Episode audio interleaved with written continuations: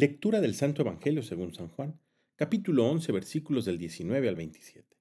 En aquel tiempo muchos judíos habían ido a ver a Marta y a María para consolarlas por la muerte de su hermano Lázaro. Apenas oyó Marta que Jesús llegaba, salió a su encuentro, pero María se quedó en casa.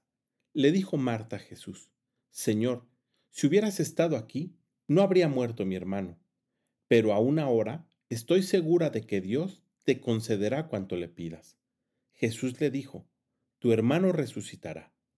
Marta respondió, Ya sé que resucitará en la resurrección del último día. Jesús le dijo, Yo soy la resurrección y la vida. El que cree en mí, aunque haya muerto, vivirá. Y todo aquel que está vivo y cree en mí, no morirá para siempre. ¿Crees tú esto? Ella le contestó, Sí, Señor, creo firmemente que tú eres el Mesías el Hijo de Dios, el que tenía que venir al mundo. Palabra del Señor.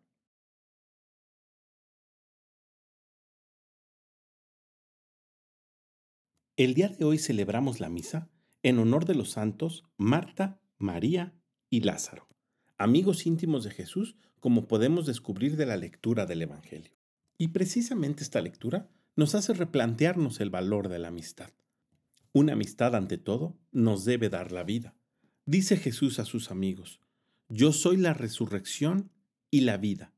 El que cree en mí, aunque haya muerto, vivirá.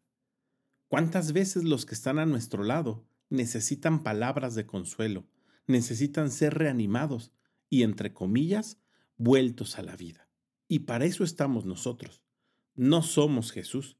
Sin embargo, en nosotros pueden encontrar un reflejo de Él y de su amor.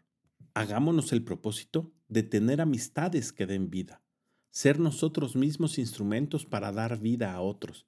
Y si no son así, pidámosle al Espíritu Santo que nos conceda la gracia de transformarlas y, si es necesario, cambiarlas por otras que nos lleven a la experiencia de los amigos de Jesús.